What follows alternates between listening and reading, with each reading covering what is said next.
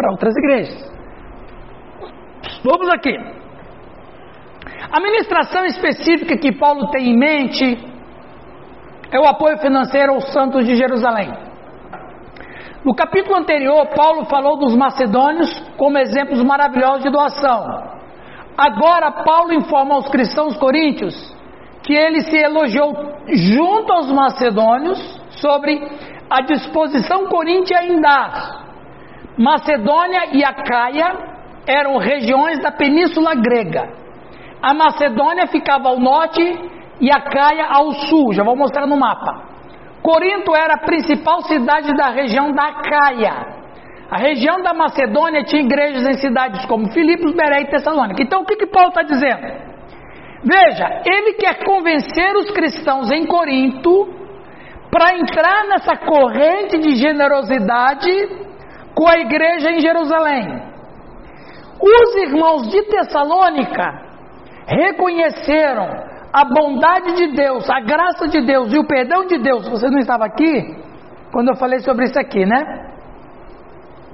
Quando eles reconhecem todo o favor de Deus, o espírito de gratidão deles para Deus era abençoar os irmãos de Jerusalém. Então, os macedônios, eles serviram de inspiração para as igrejas da Caia. Olha que interessante, para você ter noção. A Macedônia fica aqui. Né? Deixa eu ver se. Tá. A Macedônia fica aqui. Aqui você tem Filipos, Tessalônica e Bereia. Então a Macedônia é toda essa região aqui. Olha que. Né? E a Caia é essa região aqui. Onde Corinto é a cidade principal. Visualizaram bem aí na mente de vocês? Então você tem, nós temos as igrejas da Macedônia que passavam por muito problema financeiro por causa das guerras civis e perseguição. E esses irmãos da Macedônia inspiraram a turma da Caia. E da Caia, Corinto era a cidade mais importante. Ou seja, olha a, o argumento de Paulo. Os irmãos da Macedônia inspiraram os irmãos da Caia. Vocês são a igreja mais importante. Não, eu, eu tenho certeza que vocês não vão ficar fora disso. Olha que camarada danado.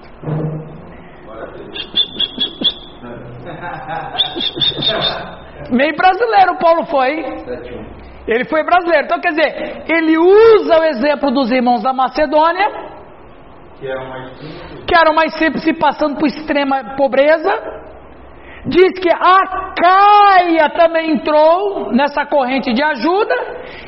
E eu tenho certeza que vocês não vão ficar de fora dessa.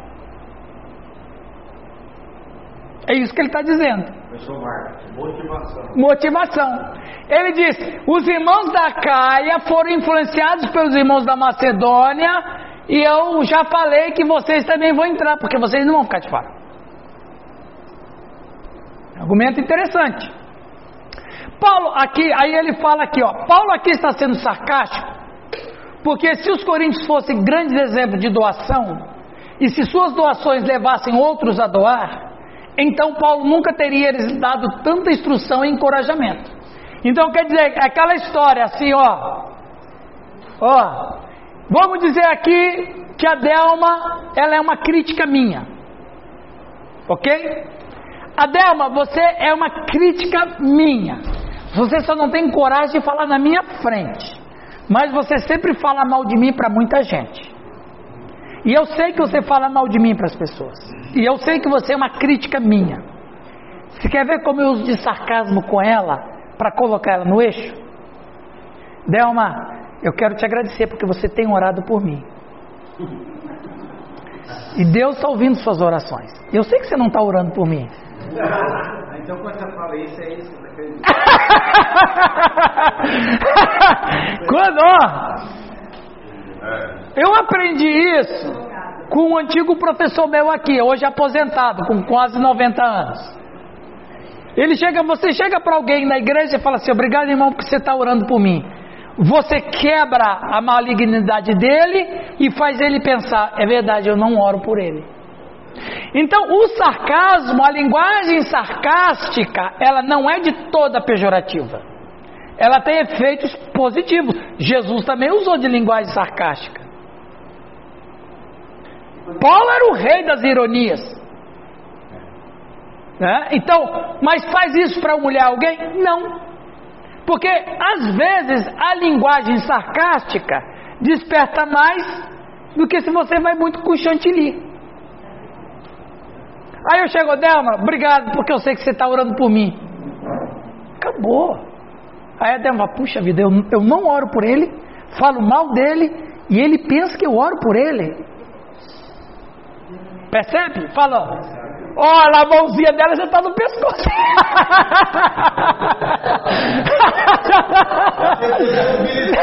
já recebeu.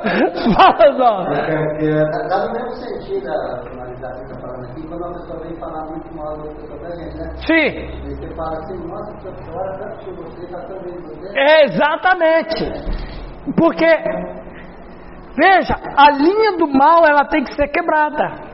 Se ela não vai ser quebrada por vias normais, o sarcasmo é a melhor arma de você usar. É a melhor coisa. É o que Paulo está fazendo, sarcasmo. Eu tenho certeza que vocês vão dar. Ora, se ele tinha certeza que eles iriam doar, ele não ia usar tanto argumento. Você precisa usar. Quando, quando é que você precisa usar argumento? Quando você tem resistência do outro lado, ué. Se você não tem resistência, não precisa usar argumento nenhum. Então, quer dizer, se ele está usando tanto argumento, é porque os irmãos lá estavam duros de coração. É manipulação pro bem. É, é manipulação pro bem. Obrigado. Olha o filósofo aqui, ó. ó esse aqui. Não, tá a coisa mais linda. Ó, tá. Ele até penteou o cabelo hoje. Esse aí, é, esse aí é o fundador de neologismo aqui da nossa geração. Oi. Quando eu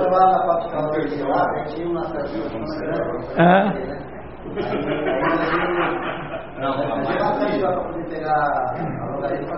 Aham, sim. Aí eu falava pra você, ó, rapaz, eu duvido que você vai pegar sozinho isso aí, né? Exatamente! Exatamente, o cara provoca, né? Eu duvido que você pegue sozinho. Agora ele me desafiou. Muito bem. Vocês estão, vocês, é, estão prontos e dispostos a doar? Que tenho certeza que trariam a coleção para mim. Mas de qualquer forma, mandarei os irmãos virem buscá-la. Afinal, não quero que toda a minha ostentação a seu respeito tenha sido bom. Em outras palavras, é isso que Paulo falou com os irmãos lá em Corinto. É no 9. 9. O dinheiro concedido em generosidade pode. Gente, isso aqui falou muito para o meu coração quando eu estudava. O dinheiro concedido em generosidade pode parecer jogado fora a mente carnal. Preste atenção. Mente carnal é quem está nesse sistema aqui. Mas quando dado com base em princípios adequados, é semente lançada da qual se pode esperar um aumento valioso. Aqui, pastor Rio, é a questão. A, a, a, a, questão ali da barganha, ela é, ela é pagã. Mas a generosidade brotada de amor é outro detalhe. É mais elevado. É elevado. Olha só, se tivermos mais fé e amor virtuosa, virtuosa desperdiçaríamos menos conosco mesmo e semearemos mais da esperança de um aumento abundante.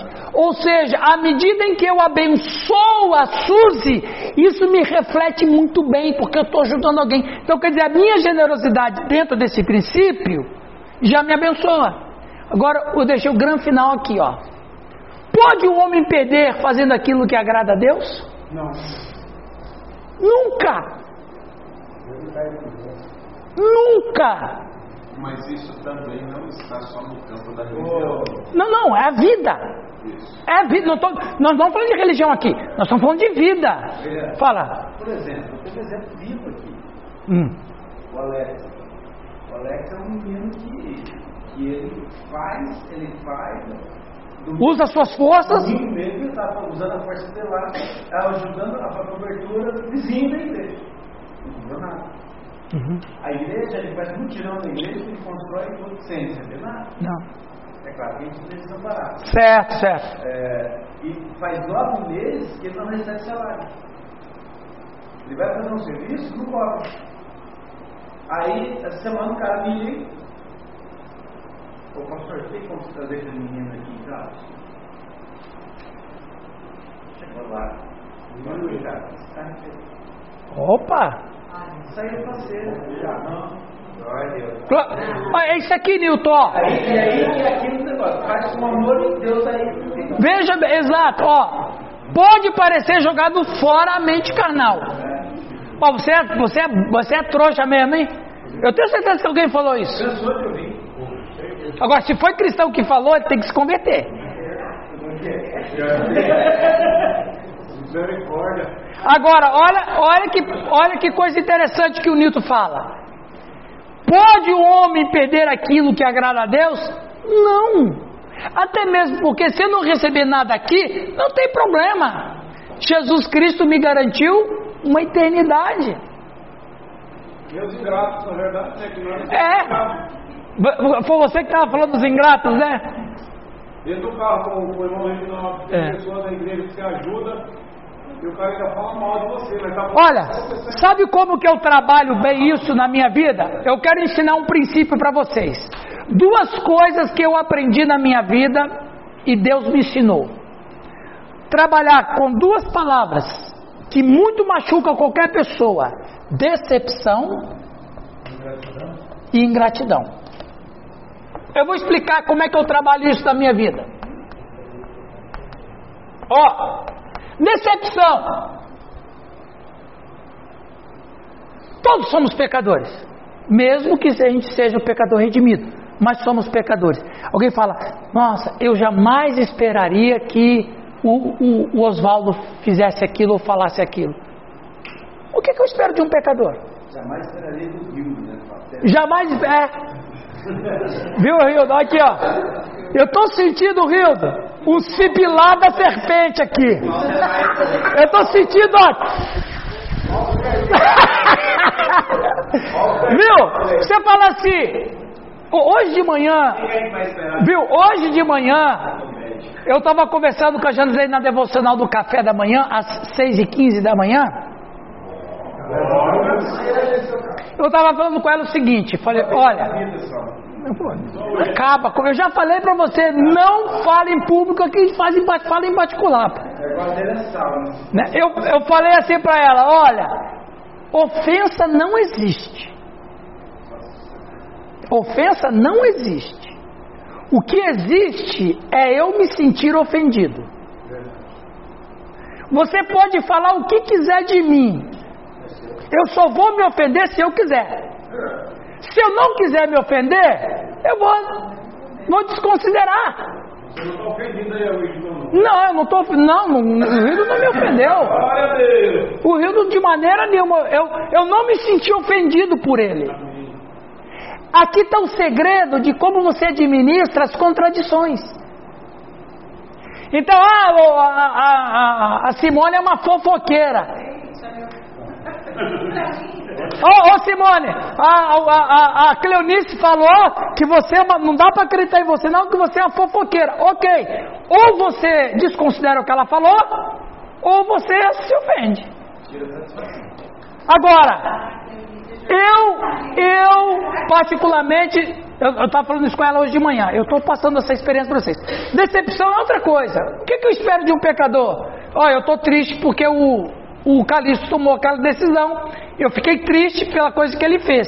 Mas eu não posso, eu não posso ficar decepcionado. Ele é um pecador. E outra questão aqui, ingratidão. Isso aqui machuca. Não machuca, Alex? Depende. Se você fez para Deus, meu amigo, Deus nunca é ingrato com ninguém. Então você fez algo para alguém que nunca vai ser ingrato com você. Ah, mas você ajudou fulano. Não, mas eu fiz para a glória de Deus. Se eu fiz para a glória de Deus, eu vou ficar ingrato por quê? Deus é que colheu a glória, meu. Mas é assim que eu me também. Amém. Porque, porque ah, o Sérgio, o Sérgio é ingrato. Não, ele não é ingrato porque eu não fiz. Ó, oh, você ajudou o Sérgio, você, ele estava numa dificuldade, você orou, ele estava no hospital, você foi lá todo dia orava, e agora está curado da boleta. Agora, quando você precisa dele, ele diz não para você, Sérgio é o ingrato. Não. Melhor, Quando eu fui lá orar pelo Sérgio, eu fui debaixo de Deus. E eu fiz em primeiro lugar para Deus. Depois ele vai ser abençoado. Então ele não ofendeu, porque eu fiz a quem não me é, nunca é ingrato comigo. Quando a gente põe Deus nas nossas contradições, você evita sofrimento. Você evita sofrimento. A gente tem que saber. É um exercício? É. Mas protege a gente de nós mesmos. Porque a pior coisa, você sabe disso, é ficar preso com essas feridas aqui. Traz doença. Ah. Não espera nada dos outros, espera pouco de si e tudo de Deus. Tudo de Deus. Agora, quando o Calixto fizer uma coisa muito boa, eu vou ficar assustado. Eu falei, como é que um pecador faz isso?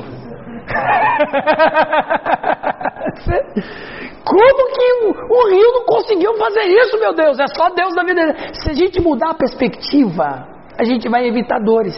É, não aguardar as expectativas. Isso, isso. Tem sempre uma expectativa do controlado sobre as pessoas.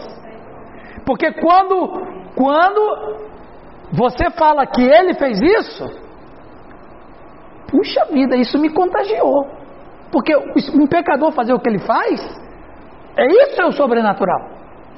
O ordinário é o contrário. É a segunda face, né? Da segunda face. É quando o cara dá a segunda face, meu, eu não esperava que você fosse fazer isso. O menino é do oitavo, rapaz. Ah, aí, olha aqui o, o apóstolo dele aqui, ó. Oitavo é uma igreja generosa. Você viu? Só é isso aqui das luzinhas, né? Rapaz, eu vi aquele negócio piscando. Falei, que discoteca é essa aqui em Campo Mourão que eu não conheço? eu falei, olha discoteca com o nome de igreja. Essa aquela foi boa, cara. Mas aquela... na verdade, ontem no almoço lá com eles, ah, foi um trampo. Mas foi um trampo. E qual a expectativa eu crio para com eles? Ah, eles vão gostar mais de mim. Ah, Isso. Vão... É. Não. Ah, eu tenho a, a, consciência que eu estou fazendo exatamente o que está dizendo. O chefe diz assim: cuide das minhas ovelhas. Então, o que eu fiz foi. Ontem à noite lá, né? É, foi cuidar. Claro. Cuidar com a boa amizade, etc. Tal. Agora, que expectativa tem desse? Nenhuma. O que você pode esperar? Ontem não estava nós. Não, não, só, não, só aquele grupinho. Só, aquele grupinho que você quer entrar e ele não quer te colocar. Não sabendo, hein? Viu? Tem uns que não quis ir. Não. Pior ainda. Igual aquele, aquele videozinho né, do camarada. Você vê aquele Eu apaguei, é muito engraçado. O camarada falou assim: o grupo, ó oh, pessoal, eu, eu, eu, vou sair do grupo, não sei o que. E a mulher solta um, um cabo de vassoura na cabeça. Sai logo desse grupo aí logo. E aí o cara dizendo que ele vai sair. Ele diz, ah, você está saindo do que eu estou mandando. Esse vídeo é muito, é muito legal. Você viu, lembra desse videozinho? É, Sérgio, aquela é boa, né? Aquela, ó, o cara com o olho roxo dizendo, ó pessoal, eu estou saindo do grupo, viu? Ela tá saindo nada, é eu que estou mandando. é mais ou menos isso aí, né? A comida foi top, mas o melhor foi a, a, a, a resenha. Viu, Simone? Esse, esse desenho eu lembrei de você. O que está nesse desenho ali? Ó, a Simone vai fazer a interpretação do desenho. Vai lá, Simone. Não, não. Não, não, é o coração, mas aonde? Ah, é uma cruz ali? Mas é uma cruz, mas é onde? Exatamente. É um gasofilácio. A pessoa está oferecendo para Deus seu coração. Entendeu? Então veja. Manda no grupo, vou, vou mandar. Eu vou mandar só, o, só, o, só o slide sem letras, ok? Só a imagem. É só a imagem. Ele é capaz de fazer abundar em nós toda a graça e abundar em nós, para dar grande aumento de coisas boas, espirituais e temporais. Ele pode fazer com que tenhamos o suficiente em todas as coisas e nos contentarmos com o que temos. Deus não dá apenas o suficiente para nós mesmos, mas também aquilo que podemos suprir as necessidades de outros. E isso deve ser como uma semente semeada. Então Deus me dá para quê? Para eu ficar um pouco comigo e repartir o resto. Esse é o princípio. Deus me, me dá bênção fiz, é, temporal e espiritual. A temporal, Ele me dá essa bênção para mim repartir. E não é tudo para mim. O que é tudo para mim é o que é escravo disso. O que é liberal é aquele cara que é abençoado. Gente, já aconteceu coisa assim na minha vida dentro dessa perspectiva, assim. Eu, eu contar só uma coisa. Eu fui pregar numa igreja e a, aquela igreja me deu um X de oferta. E aquele dinheiro, gente do céu, foi assim. Rapaz, você sabe quando você está naquela época que você cata moeda de tudo quanto é lado? Não, vocês não sabem o que é isso. Isso foi duro comigo. Não, vocês não sabem, vocês não sabem. Mas, rapaz, catar moeda de todo lado. Aí aquele dinheiro foi.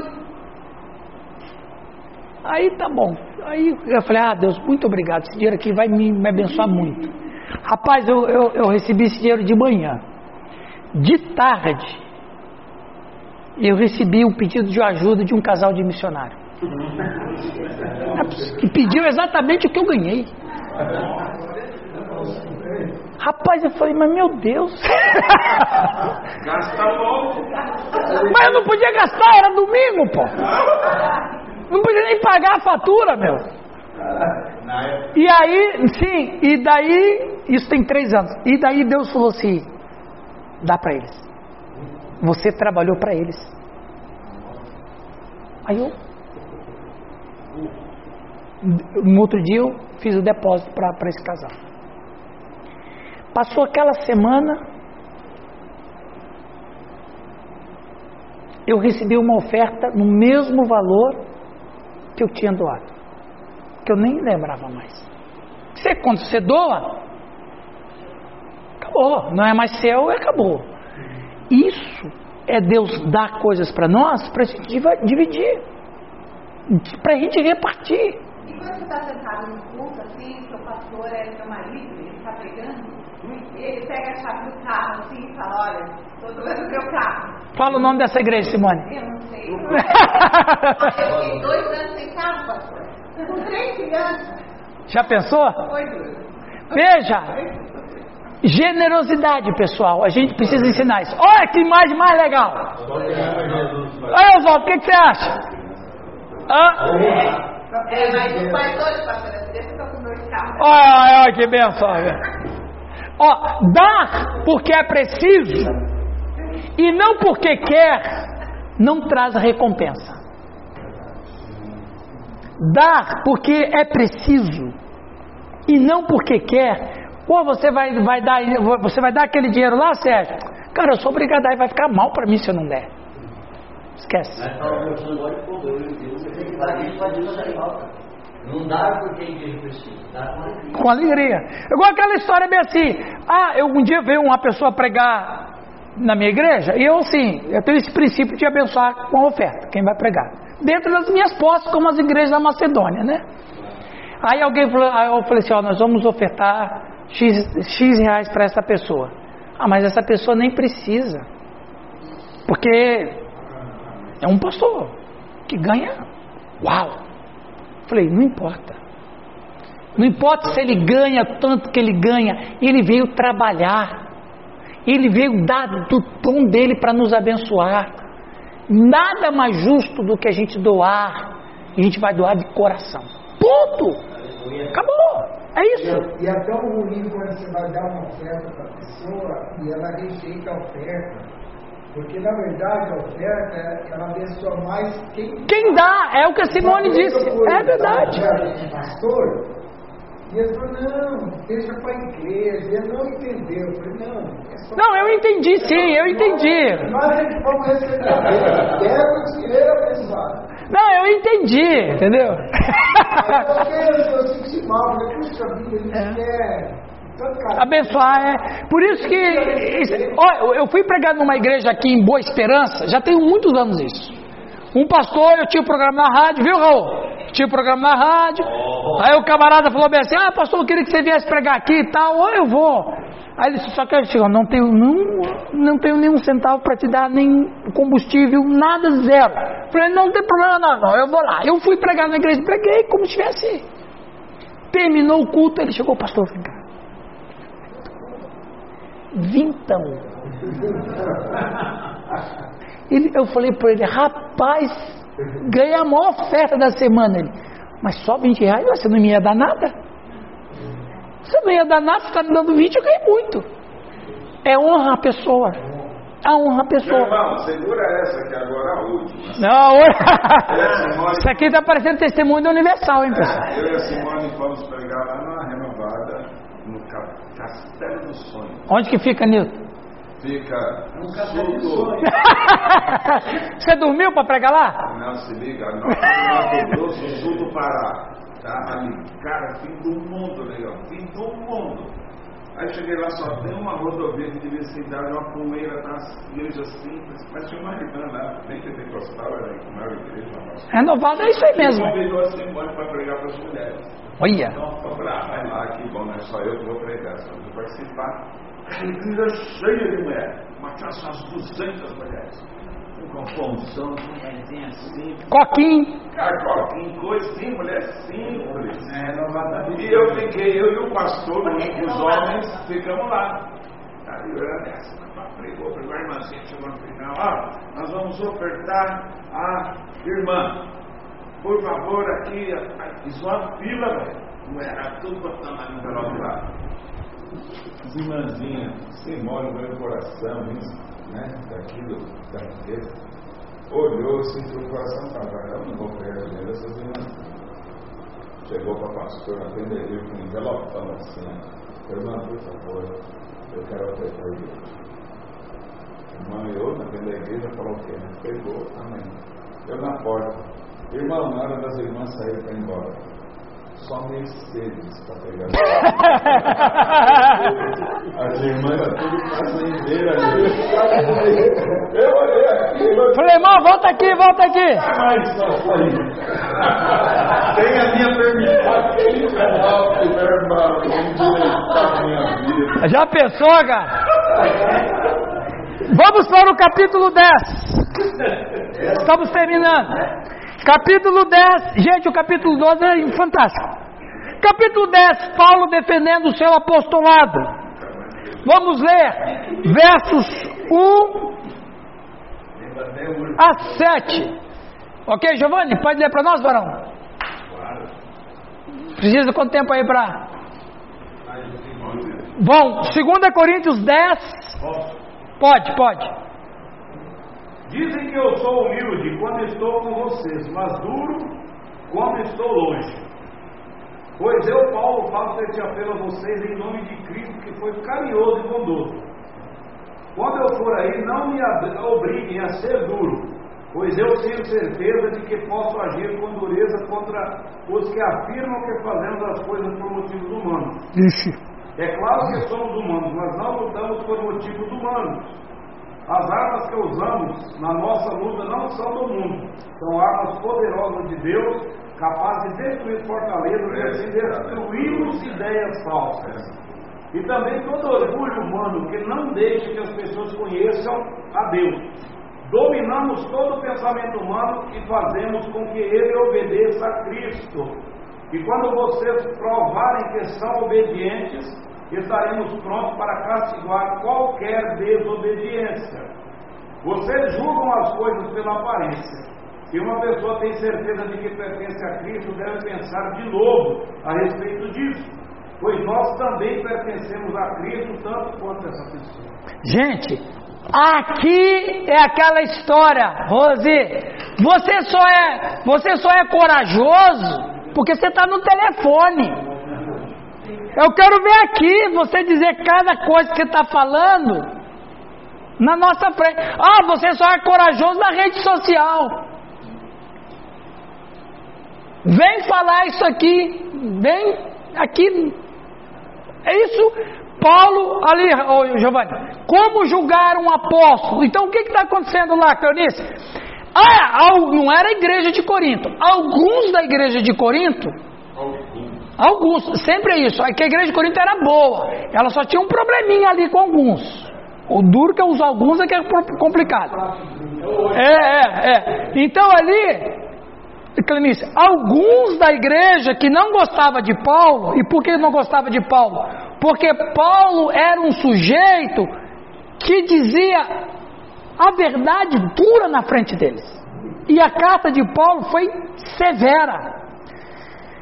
Então essa turma rejeitava Paulo e dizia que ele não era apóstolo. Quer dizer, humanamente falando, ele não tinha nenhuma característica para ser apóstolo, porque ele não andou fisicamente com Jesus, mas ele esteve com Jesus e quem o chamava de falso apóstolo, na verdade, falso apóstolo, vocês já ouviram isso em algum lugar? É, como é que é lá, Giovanni? Você que é marxista, como é que é? é... Acuse-os do que você é. Não é assim, Giovanni? Vocês marxistas pensam? então, acuse-os do que você é. Os caras lá, alguns lá de Corinto, estavam dizendo que os, eles eram chamados, Paulo também não era santo, né? Super apóstolos. No grego é super apóstolos. Paulo chamava eles no grego de super apóstolos. Aí, os caras que se achavam super apóstolos estavam dizendo que Paulo não era apóstolo. Mas quem não era apóstolo eram eles. Pelo menos ele estava agindo como? Hã? Pelo menos ele estava agindo como? Não, ele não era mesmo. Mas eles se achavam que eram. E Paulo estava nesse debate, nesse texto que o pastor ali leu. Agora olha lá.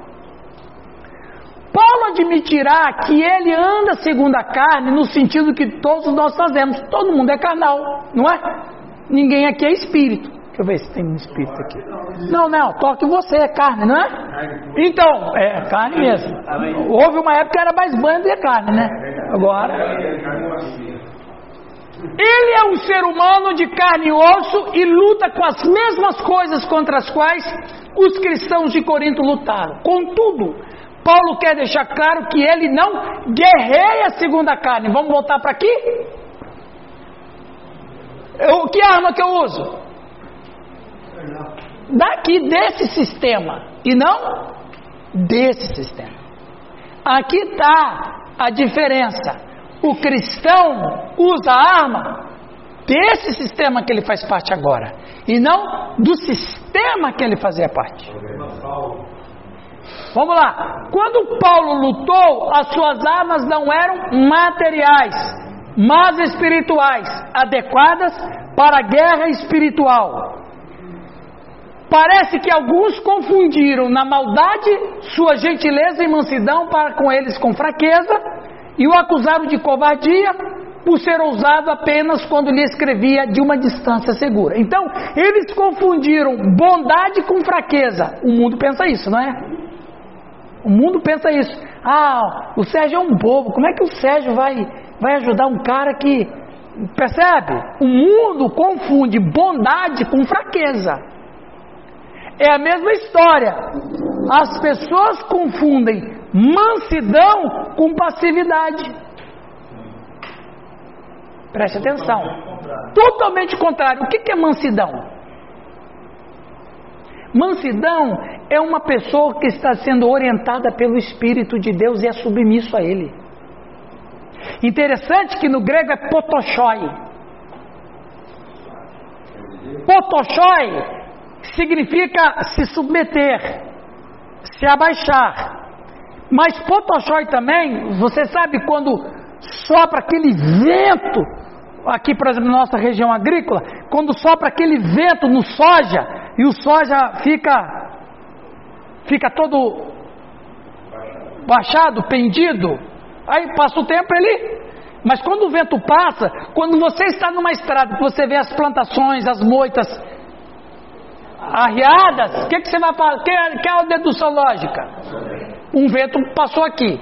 Isso no grego é potoshoi. O manso é esse sujeito que está amassado porque passou um vento sobre ele.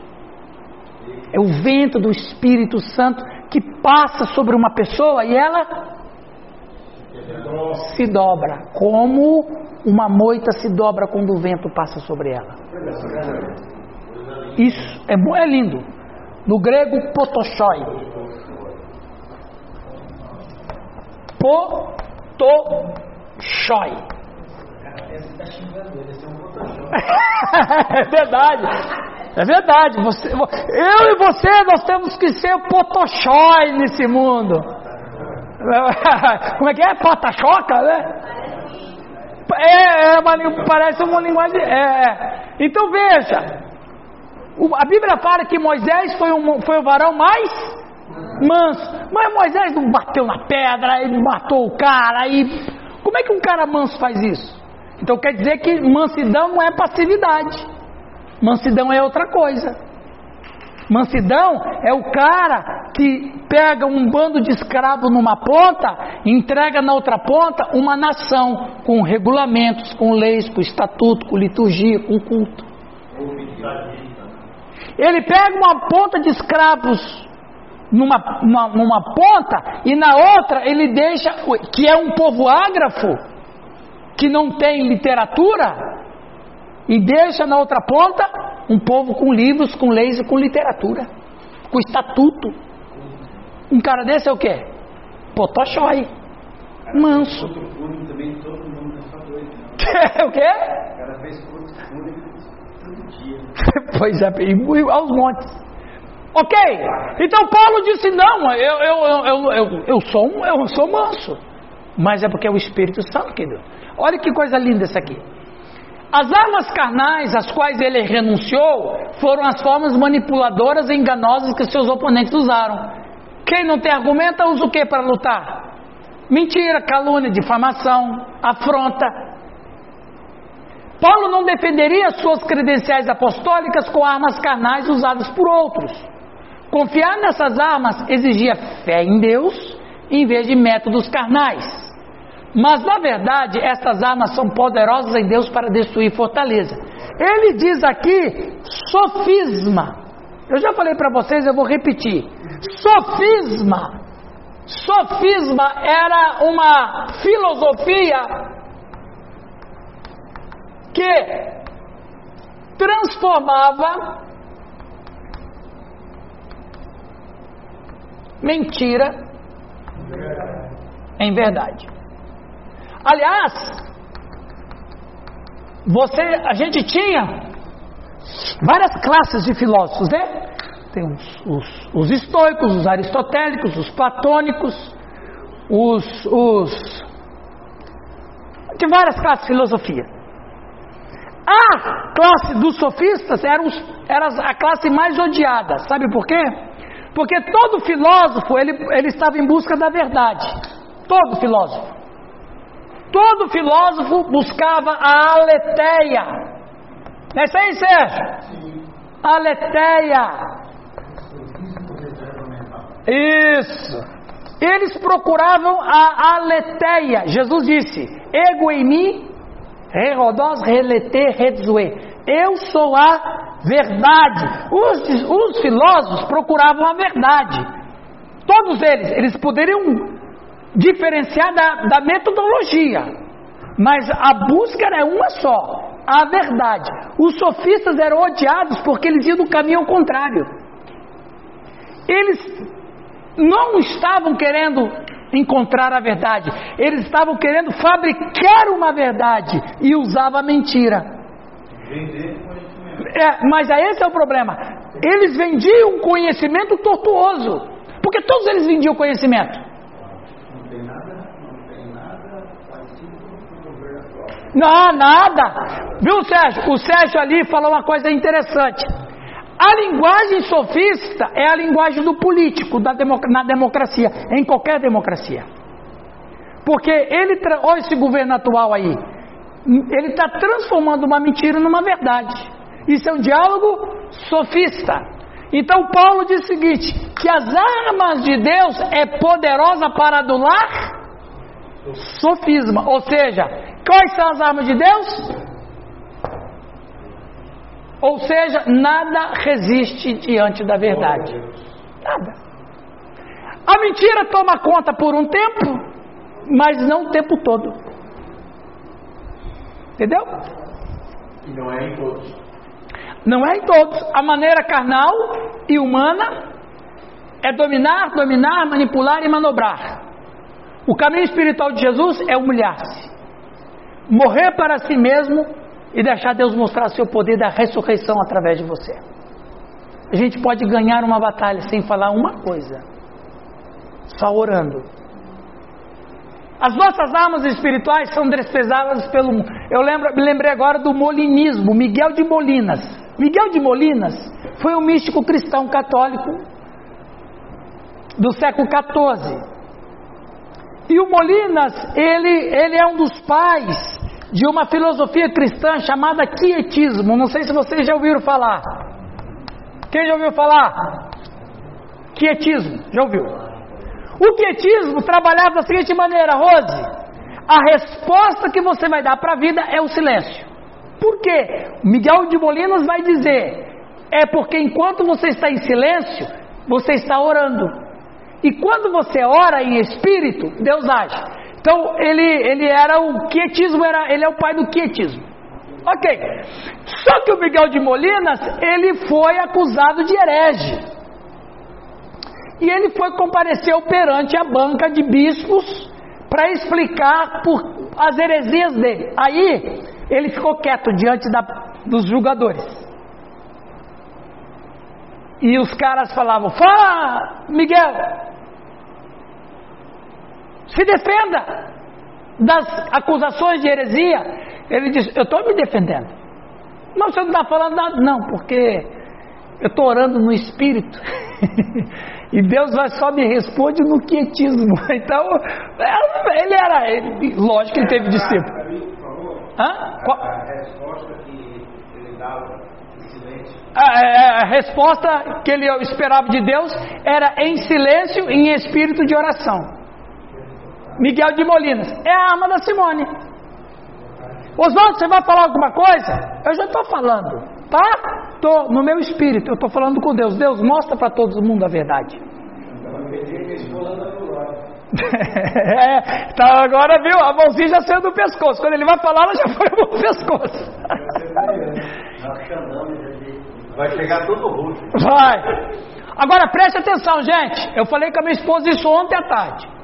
Você pode sentar e imaginar todos os tipos de coisas terríveis. Paulo diz expulsá-los. Não se permitia começar a imaginar todo tipo de coisas terríveis. Pensamentos, ideias, especulações, raciocínios, filosofias, falsas religiões são os falsos ideológicos dos quais os homens se barricam contra Deus e o Evangelho. A mente, preste atenção, Raul. Obrigado. A, tô ligado. A mente é onde começam as imaginações malignas. Um verdadeiro cristão assume a mente de Cristo, por isso que Paulo vai dizer isso. Isso significa que nossa mente obedece a Cristo ao máximo. Quando é que a Delma perde uma batalha? Quando ela perde a batalha na mente. A mente é janela da alma. O Espírito Santo fala conosco através da mente. Sem a mente ter o canal aberto com Deus, nós vamos ter comunicação e eu vou alimentar a minha mente com coisas que não prestam. É já mente sana, corpo sano. Já era o princípio latino. Romanos 12. Romanos 12. Filipenses 4:8. Formar. Transformar a mente. Percebe? Você podia ficar falando só sobre isso. Vamos adiante. O campo de batalha é a mente humana, em nossa imaginação e pensamento. As batalhas sempre têm seus pontos focais, e esta guerra é travada do reino de nossos pensamentos. Satanás povoa a mente do Newton, a mente da Laria, a mente da Leia. É aqui na mente. Né, doutor? A mente. Né? Foi a conversa com Eva. Precisamos proteger nossas mentes, emoções e vontades. Se você protegeu a mente, a emoção e vontade está garantida. Se você perdeu na mente, emoções e vontade vão, vão junto. Precisamos buscar a vontade de Deus meditando em Sua palavra e deixando que Sua vontade se torne a nossa. Uma mente desprotegida, descontrolada e insubmissa ficará cheia de desejos malignos que resultarão em más ações. Devemos controlar como nossas emoções e mentes respondem à isca tentadora que encontra. Meu amigo, o ser espiritual, o cristão espiritual, é aquele que protege a mente. Se a gente tem a mente de Cristo, então a gente está protegido. Por isso, voltando, o que a Simone fala de mim não me atinge. Porque eu não vou me sentir ofendido, a minha mente está ocupada com outras coisas. Mas isso é um exercício muito. Porque assim, a mente ela é nutrida pelo que você vê e ouve. Isso. Então, por falta de conhecimento, você não nutre a mente. Isso. Então, Isso. Isso. Se você está vendo e ouvindo, você fica no Facebook Ah, bom, acabou. Acabou. É isso que a Bíblia fala. O Antigo Testamento fala muito sobre meditar. Meditar na lei, meditar na palavra. Por que, que é meditar? Exercitar a mente. 11. O apóstolo louco. Versículo 1 e 2. Quem lê para nós? Quem gostaria de ler? 11, 1 e 2. Fala, Raulzão.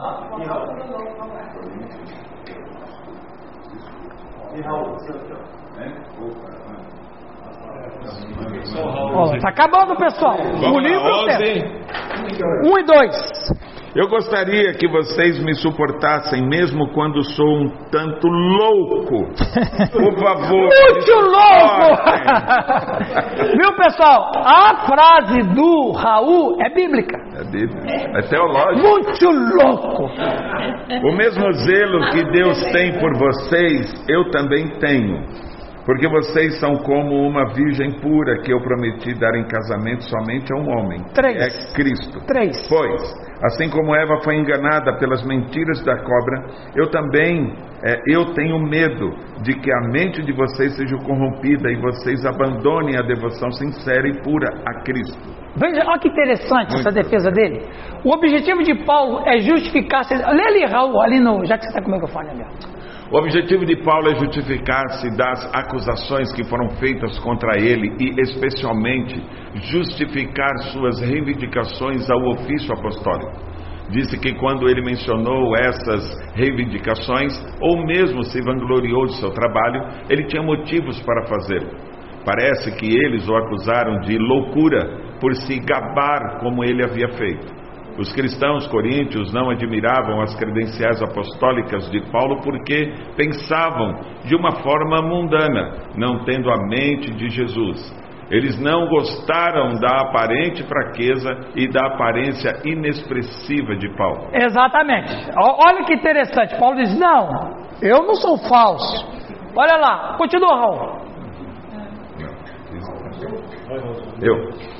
O apóstolo desejava preservar os coríntios que serem corrompidos pelos falsos apóstolos. Há apenas um Jesus, um Espírito e um Evangelho para ser pregado a eles e recebido por eles. Veja bem, há somente um Jesus, um Espírito, um Evangelho, aí nós poderíamos acrescentar um céu. Não tem outro. Jesus nem tem outro Evangelho. Portanto, suas mentes deveriam estar corrompidas. Portanto, seus pensamentos deveriam ser pervertidos. Portanto, seus corações deveriam estar alienados. A mente é corrompida quando as afeições são alienadas do objetivo adequado e quando a alma está cheia de planos, propósitos e desejos profanos. Quando é que eu vou aceitar uma fraude? Ó. Quando o meu coração, ali não, vou melhorar. Quando a minha mente já está corrompida. E, e eu vou aceitar a mentira e a fraude, porque isso já, tem, já, já é alimentado na minha mente. Por que, que vamos botar a Eva do, do Raul? Por que, que a Eva caiu. Porque a, ela já estava perdendo a batalha na mente. Ele, ele comparou o perigo que a igreja de Corinto enfrentava ao engano de Eva por Satanás. Ele temia que os coríntios, assim como Eva, fossem vítimas de mentiras satânicas e tivessem suas mentes corrompidas. O resultado trágico seria o abandono de sua simples devoção a Cristo em favor do erro sofisticado do falso apóstolo. Isso não dá a entender que Adão não estava presente? Não, ele estava, sim. Mas não vamos entrar nesse detalhe. Não vamos entrar nesse detalhe. Vamos, vamos continuar. Paulo afirmou o seu amor pela igreja em Coríntios em 2 Coríntios capítulo 11. Ele deu vários exemplos de afirmações que os falsos pregadores fariam para tentar provar sua autoridade. Ele lhes disse que poderia dizer as mesmas coisas sobre si mesmo, que eles são hebreus, israelitas, descendentes de Abraão e servos de Cristo. Ou seja, os caras estavam falando, nós também somos hebreus, nós também somos israelitas, do jeito que Paulo dizia. Mas, quem lê para nós, Giovanni? Pode ler, pode ler. Raul. Tá aqui, senhora. Pode ler aí, ô Calixto. Paulo, Paulo advertiu os coríntios para ficarem atentos a esses falsos pregadores, dizendo-lhes para não darem ouvidos a vanglórias vãs deles, quanto à sua autoridade para pregar em nome da igreja. Paulo também os lembrou que não deveriam ficar surpresos com o fato de alguns pregadores serem desonestos, porque até mesmo Satanás se disfarça de anjo de luz para enganar as pessoas para que o sigam. Satanás adapta suas tentações ao caráter e às circunstâncias Do tentado, exatamente. ele os varia de época para época e os aplica da maneira que melhor assegura seu objeto.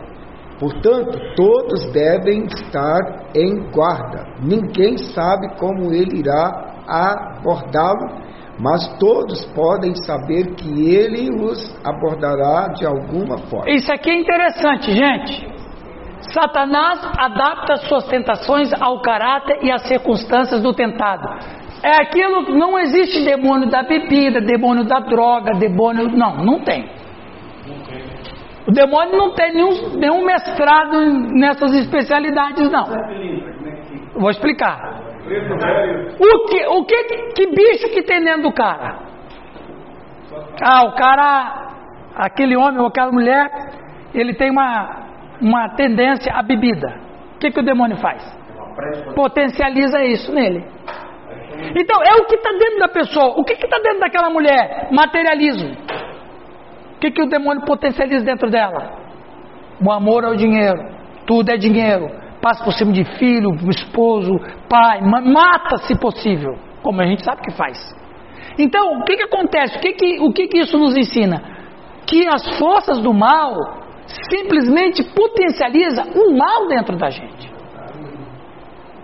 Se eu tenho um espírito de prostituição, não é que tem pombagira.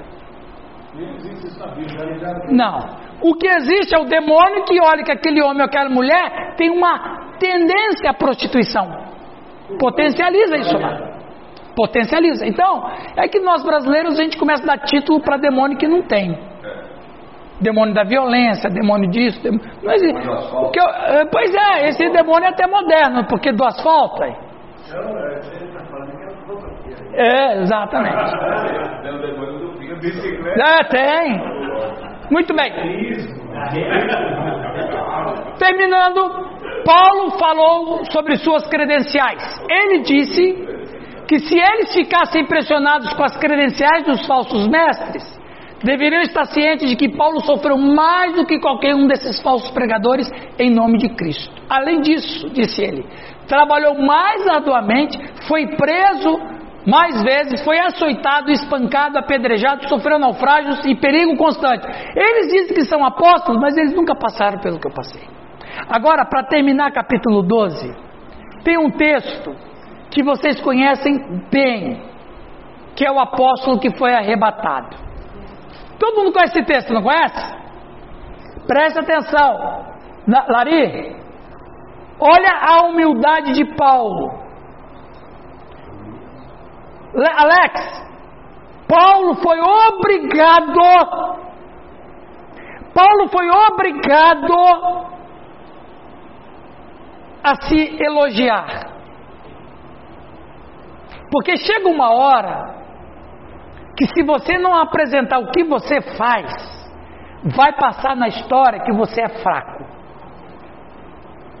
Tem hora que a gente tem que deixar a humildade de lado e apresentar o que você faz de bom, como você falou com o Alex aqui. Se a gente se recolhe muito na humildade, Deus deixa de ser glorificado. Porque se a Simone não tem nenhum testemunho para contar, o que Deus faz da vida dela, afinal de contas? Sendo que você tem muito testemunho, mas você tem medo de contar, porque as pessoas podem julgar você como você está se achando espiritual. Eu conheço alguns crentes que não dão testemunho de vitórias alcançadas porque têm medo de serem mal interpretadas para que se sobressaia na espiritualidade. Se você faz sempre isso, você está impedindo Deus de ser glorificado. Porque você vai dizer assim: Eu consegui, porque Deus esteve comigo. É diferente. É diferente. Então, humildade, ela tem que ter um limite. E o limite da humildade é até onde Deus deixa de ser glorificado. Se Deus deixou de ser glorificado, essa humildade não presta. Nada pode impedir que a glória de Deus seja revelada. No caso de Davi, quando o Senhor entrou com Saul e disse: Espião, eu já matei leão, urso e tal. Deu, deu. O Senhor vai me. Percebe? Então quer dizer que eu não omito a grande obra que eu faço, mas eu transfiro essa grande obra para Deus. Entendeu, Rose? Sim.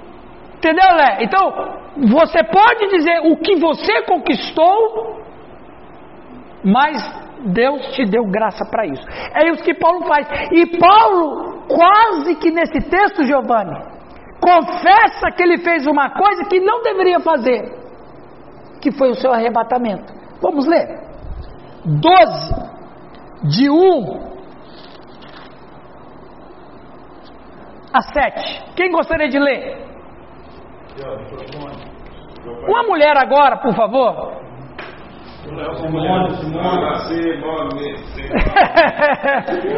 Vamos ali, lê Simone para nós. Embora não adiante nada, eu preciso me gabar de mim mesmo. Agora vou falar a respeito das visões e revelações que o Senhor me tem dado. Conheço um cristão que há 14 anos foi levado de repente até o mais alto céu. Não sei se isso de fato aconteceu ou se ele teve uma visão, somente Deus sabe. Repito, sei que esse homem foi levado de repente ao paraíso. Não sei se isso de fato aconteceu ou se foi uma visão, somente Deus sabe. E ali ele ouviu coisas que palavras humanas não conseguem contar. Eu me gabarei desse homem, mas não me gabarei de mim mesmo, a não ser das coisas que mostram as minhas fraquezas. No entanto, se eu quisesse me gabar de mim mesmo, isso não seria uma loucura, porque estaria dizendo a verdade. Mas eu não me gabarei, pois quero que a opinião que as pessoas têm de mim se baseie naquilo que me viram fazer e me ouviram dizer. Mas para que não ficasse orgulhoso demais por causa das coisas maravilhosas que vi, eu recebi uma doença dolorosa, que é como um espinho no meu corpo. Ela veio como um mensageiro de Satanás para me dar bufetadas e impedir que eu ficasse orgulhoso. Pre... Perdão, até isso. Gente, veja, essa revelação, essa revelação só foi possível porque um cara foi provocado na sua honra. Qual era a acusação dos falsos apóstolos? Ah, ah lá dos, é, dos falsos apóstolos de Corinto. Qual era, qual era a provocação deles? Você não é apóstolo. Você não é apóstolo coisa nenhuma. Você nunca andou com Jesus. Jesus nunca revelou nada para você. É igual aquela história assim, tá bom, agora aguenta. Ah é? Você acha isso mesmo, Suzy? Então eu vou te contar a verdade. Preste atenção, ele começa como, como é que ele começa o texto? Conheço um homem, ele começa meio na humildade, né? Conheço um homem que. Sim, mas antes, antes. Conheço um homem. Opa, para, para, para. Quantos anos ele escondeu isso? O cara tem uma revelação dessa e por 14 anos ele esconde.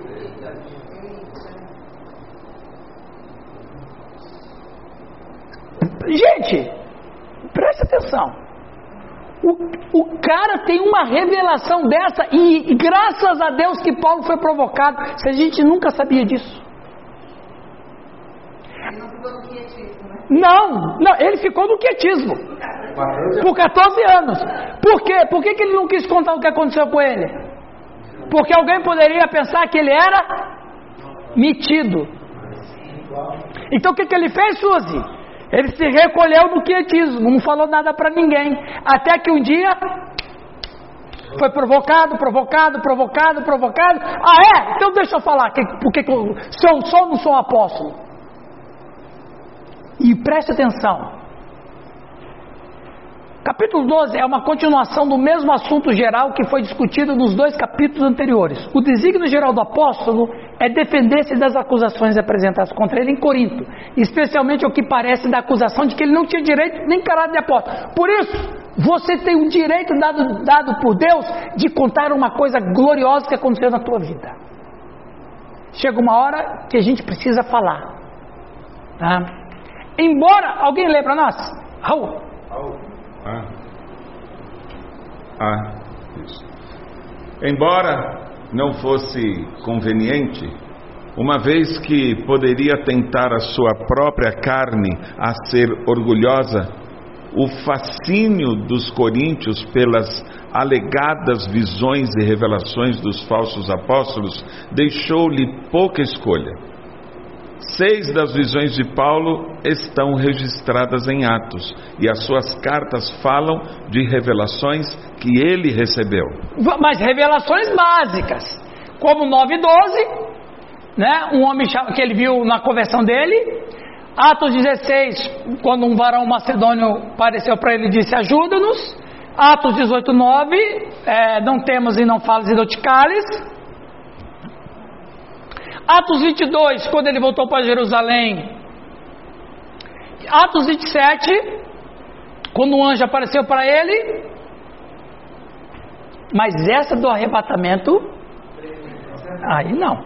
Essa é, as outras é rebinha. A outra até o Oswaldo acontece com ele. Mas isso aí acontece direto na Assembleia. Esse negócio, sabe porque o anjo, visão, isso aí na Assembleia é café, é café pequeno lá. É normal, é normal lá na Assembleia. Olha lá pessoal, testemunho. Ah. É a oportunidade. Depois Tarantino na igreja lá.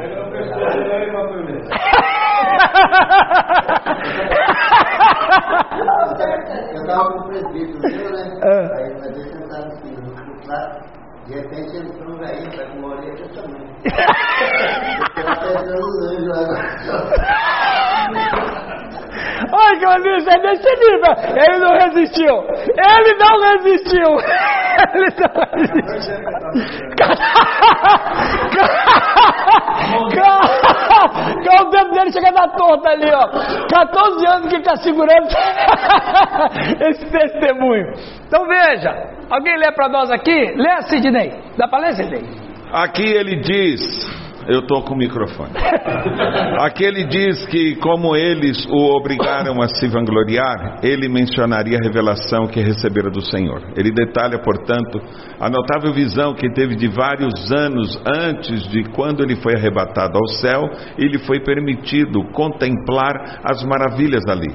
Permitindo que esta epístola tenha sido escrita em algum momento do ano 57 14 anos contados regressivamente levarão essa transação ao ano 42 ou 43, que foi mais ou menos na época em que Barnabé trouxe Paulo para Antioquia. Nem para Barnabé ele contou.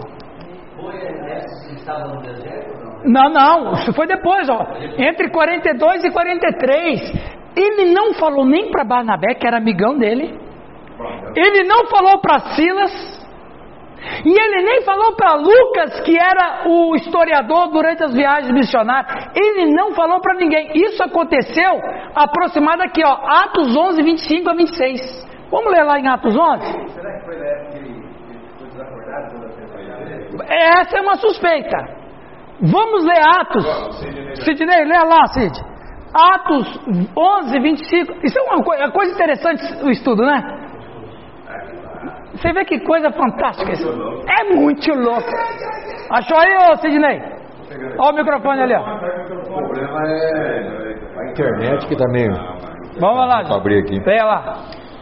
Atos 11, 25 e 26. Não tá abrindo. Olha, ó, já tem nem hall, olha. ó. Aumenta a letra pra ele. Esse Newton. Esse Newton não é santo, né, cara? Pedido não vale nada. Atos 11, 25. 25 e 26. Ó, toda, toda aula. Tem que apertar? Vai chapuletada no Hilton. Aí fica quietinho na aula toda. Tava demorando, Newton. Vai lá, vamos ouvir, Sidney. Depois Barnabé foi até a cidade de Tarso a fim de buscar Saulo. 26. Quando o encontrou, ele o levou para Antioquia. Eles se reuniram durante o ano com a gente, durante um ano, com a gente daquela igreja e ensinaram muitas pessoas. Foi em Antioquia que, pela primeira vez, os seguidores de Jesus foram chamados de cristãos. Então, nessa época, então pode ter sido o que você disse, algumas especulações, é, que talvez é uma tendência forte, é o que o Newton falou. Quando ele foi apedrejado, que ele perdeu o sentido, dado como morto, foi, foi um período onde ele foi arrebatado. Por isso que ele vai dizer, fora do corpo ou do corpo, eu não sei. Pode ser que ele teve uma experiência quase morte. Ele teve uma EQM. Na psicologia trabalha isso aí ou não? Lá ele morto lixão. É, no lixão aí, na vala. Chamado EQM, experiência quase morte. São pessoas que morrem, mas ressuscitam. É muito interessante isso aí. O que seria essas coisas que ele falou que viu lá? Que ele... Boa pergunta, nem ele falou. Né? Aliás, ele, ele, na verdade é o seguinte, ó, presta atenção, olha como Deus é perfeito. Foi muito boa a sua fala. O Paulo não falou, mas João falou. João falou no Apocalipse: mar de vida, seres incontáveis. Aliás, ele foi até além, porque ele mesmo vai dizer que não encontrou palavras para descrever o que ele viu, então ele aproximou. Hum, parece pedra de jaspe, um trono, um, um arco-íris em cima do trono. Então Paulo não, não falou nada, mas o João revelou que então eles estiveram no mesmo lugar. Então o, o João ele revela alguma coisa. Quando Paulo e Barnabé foram enviados pela igreja de Antioquia com esmolas aos cristãos pobres em Jerusalém, é muito provável que nessa viagem ou enquanto estava em Jerusalém, ele tenha tido essa visão que pretendia ser um meio de o estabelecer na fé e de o apoiar nas muitas provações e dificuldades pelas quais iria passar. Essa visão do apóstolo, o apóstolo manteve em segredo 14 anos. Nos escritos sagrados, apenas três céus são mencionados. A primeira é a atmosfera, o firmamento ou a expansão. É o que a gente vê. O segundo céu, o céu estrelado, onde estão o Sol, a Lua, os planetas e as estrelas. Mas esses dois são frequentemente expressos sob um único termo, expansões. E em ambos, parece ser expresso por o firmamento do céu. É a morada de todos os seres angélicos sobrenaturais. Então aí o, na cultura judaica vai dizer que o segundo céu é a morada dos anjos. E o terceiro céu é a morada do Deus triuno, o trono da glória divina. Sua localização não foi revelada ou provavelmente expresso pelas palavras os céus dos céus. Mas sobre esses assuntos as escrituras nos fornecem pouca luz. É, então é mistério. Para concluir, só tem mais dois slides, já são, já é meio-dia. Estou pensando em doação. É, por isso que eu vou acabar. Gente, ninguém pode dizer com certeza qual foi o espinho na carne de Paulo, mas foi uma fonte de verdadeira dor na vida do apóstolo. Paulo nos dá uma pista sobre o propósito do espinho. Permitiu o espinho na carne para manter a sua humildade. Eu, eu já falei para vocês, eu já falei para vocês o que eu acredito. Não é uma afirmação, mas é um, uma ideia minha, minha ideia. Eu acredito que o espinho na carne que Paulo tem é a sua consciência. Porque Paulo, antes da conversão a Cristo, ele era um assassino, mesmo que investido em nome da religião, mas é um assassino que matou crianças. É, tipo um Hamas, exatamente matou crianças, foi muito bom o teu exemplo. Velhos, jovens, fez muitos órfãos, muitas viúvas, muitos viúvos, e o pior de tudo, matou gente inocente. O cara se converte, ele olha para a vida que ele fez, o que, que você acha? Como que agora ele vai conviver com gente que ele matou? Porque a fé cristã foi quem ele matou. Aliás, diga-se de passagem que Paulo não matou os cristãos assim todos, ele matou os discípulos de Estevão. Porque, por que, que ele não matou Pedro? Por que, que ele não matou João? Porque ele estava em Jerusalém no templo. Então o problema não é esses cristãos que vão para o templo. O problema é os cristãos que rejeitam o templo e dizem que não precisa de Moisés. É esse que a gente tem que matar. E quem pensava assim era o discípulo de Estevão. E o Paulo vai para matar os discípulos de Estevão, que são cristãos. E Jesus apresenta para ele na estrada de Damasco e pergunta: Por que você me persegue? O cara se converte. Agora ele vai conviver com gente que ele matava. E aí, gente, aqui para nós, ele não era um psicopata. Porque o psicopata mata e não tem sentimento. Para ele, ele está matando um ser humano, está matando uma barata. Ninguém chora porque matou uma barata. Ele não chorava também, né? Foi só depois. Mas, ah, exato, mas aí por isso que ele não era psicopata. Ele, quando ele se converte. Um zelo sem entendimento. Um zelo sem entendimento, um zelo burro, um zelo cego. Mas quando a lucidez vem a, a, a tino, ele fala assim: o que, que eu fiz comigo? Aí, a minha interpretação, o espinho na carne, porque a mente tá, é física, não é? Ela armazena coisas, mas ela é um. Ela é físico. A mente é física. O cérebro é físico. Só, só um instantinho. Aí, ele pensa assim. Ele teve essa grande. Veja. Quantos anos que ele carregava o espinho na carne? 14 anos. 14 anos que ele, Deus mantém ele na humildade para ele não se orgulhar. Aí vem um demônio, porque os demônios servem a Deus. O diabo não é rei dos demônios, Deus é rei dos demônios. O diabo não é rei de nada. É, e Deus manda o demônio e fala: Ó, quando ele começar a querer se orgulhar, porque ele teve essa revelação máxima, lembra para ele quem ele era. Lembra para ele, acusa ele. O, o, Paulo foi o único cristão que não se livrou do acusador. Por pelo menos uns 14 anos e mais uns 10, que ele morreu, mais um por aí, ele conviveu com esse demônio dire, dizendo, na minha opinião, diretamente: você é um assassino. Veja que coisa. E aí ele não fala isso para ninguém, porque já tem um demônio que buzina. Se ele falar, a coisa piora. E você veja que ele é tão provocado que ele não resiste e fala. Mas e quando ele fala sobre o que ele viu, ele sabe que o demônio vai vir com força.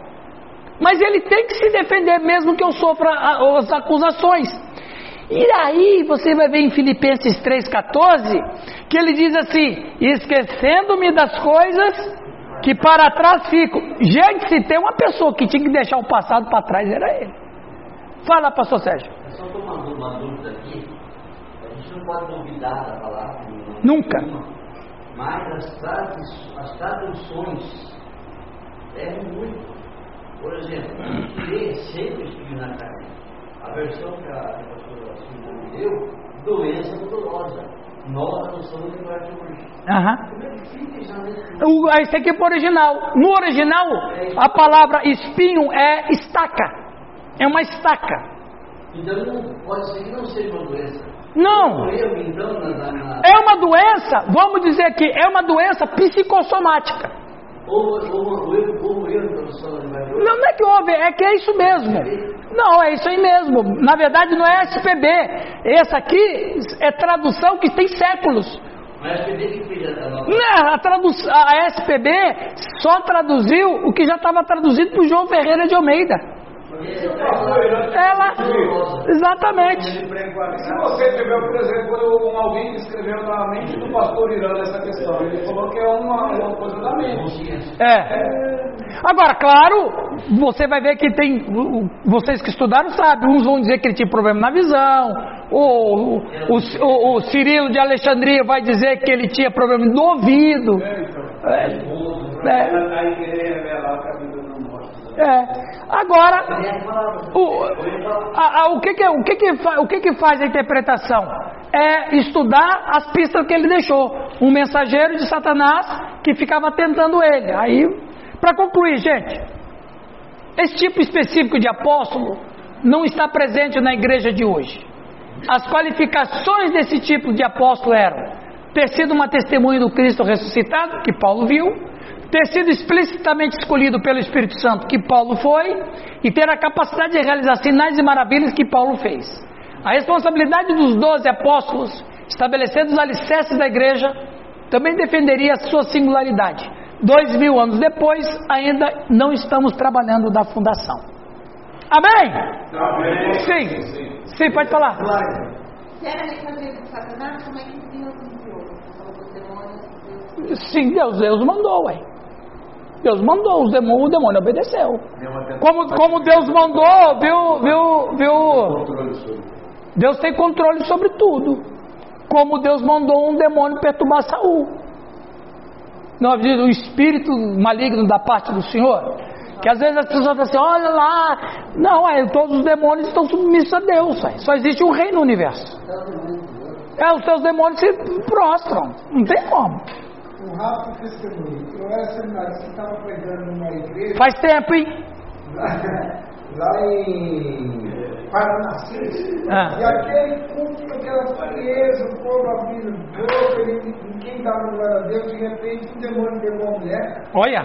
Menino do céu, mas pra que isso? Aí, Quem estava com sono acordou? o irmão da partida ali, o culto foi uma vez. Aí, ó. Acordar, é verdade aí, viu, Simone? Viu? Gente, deixa eu pegar o certificado.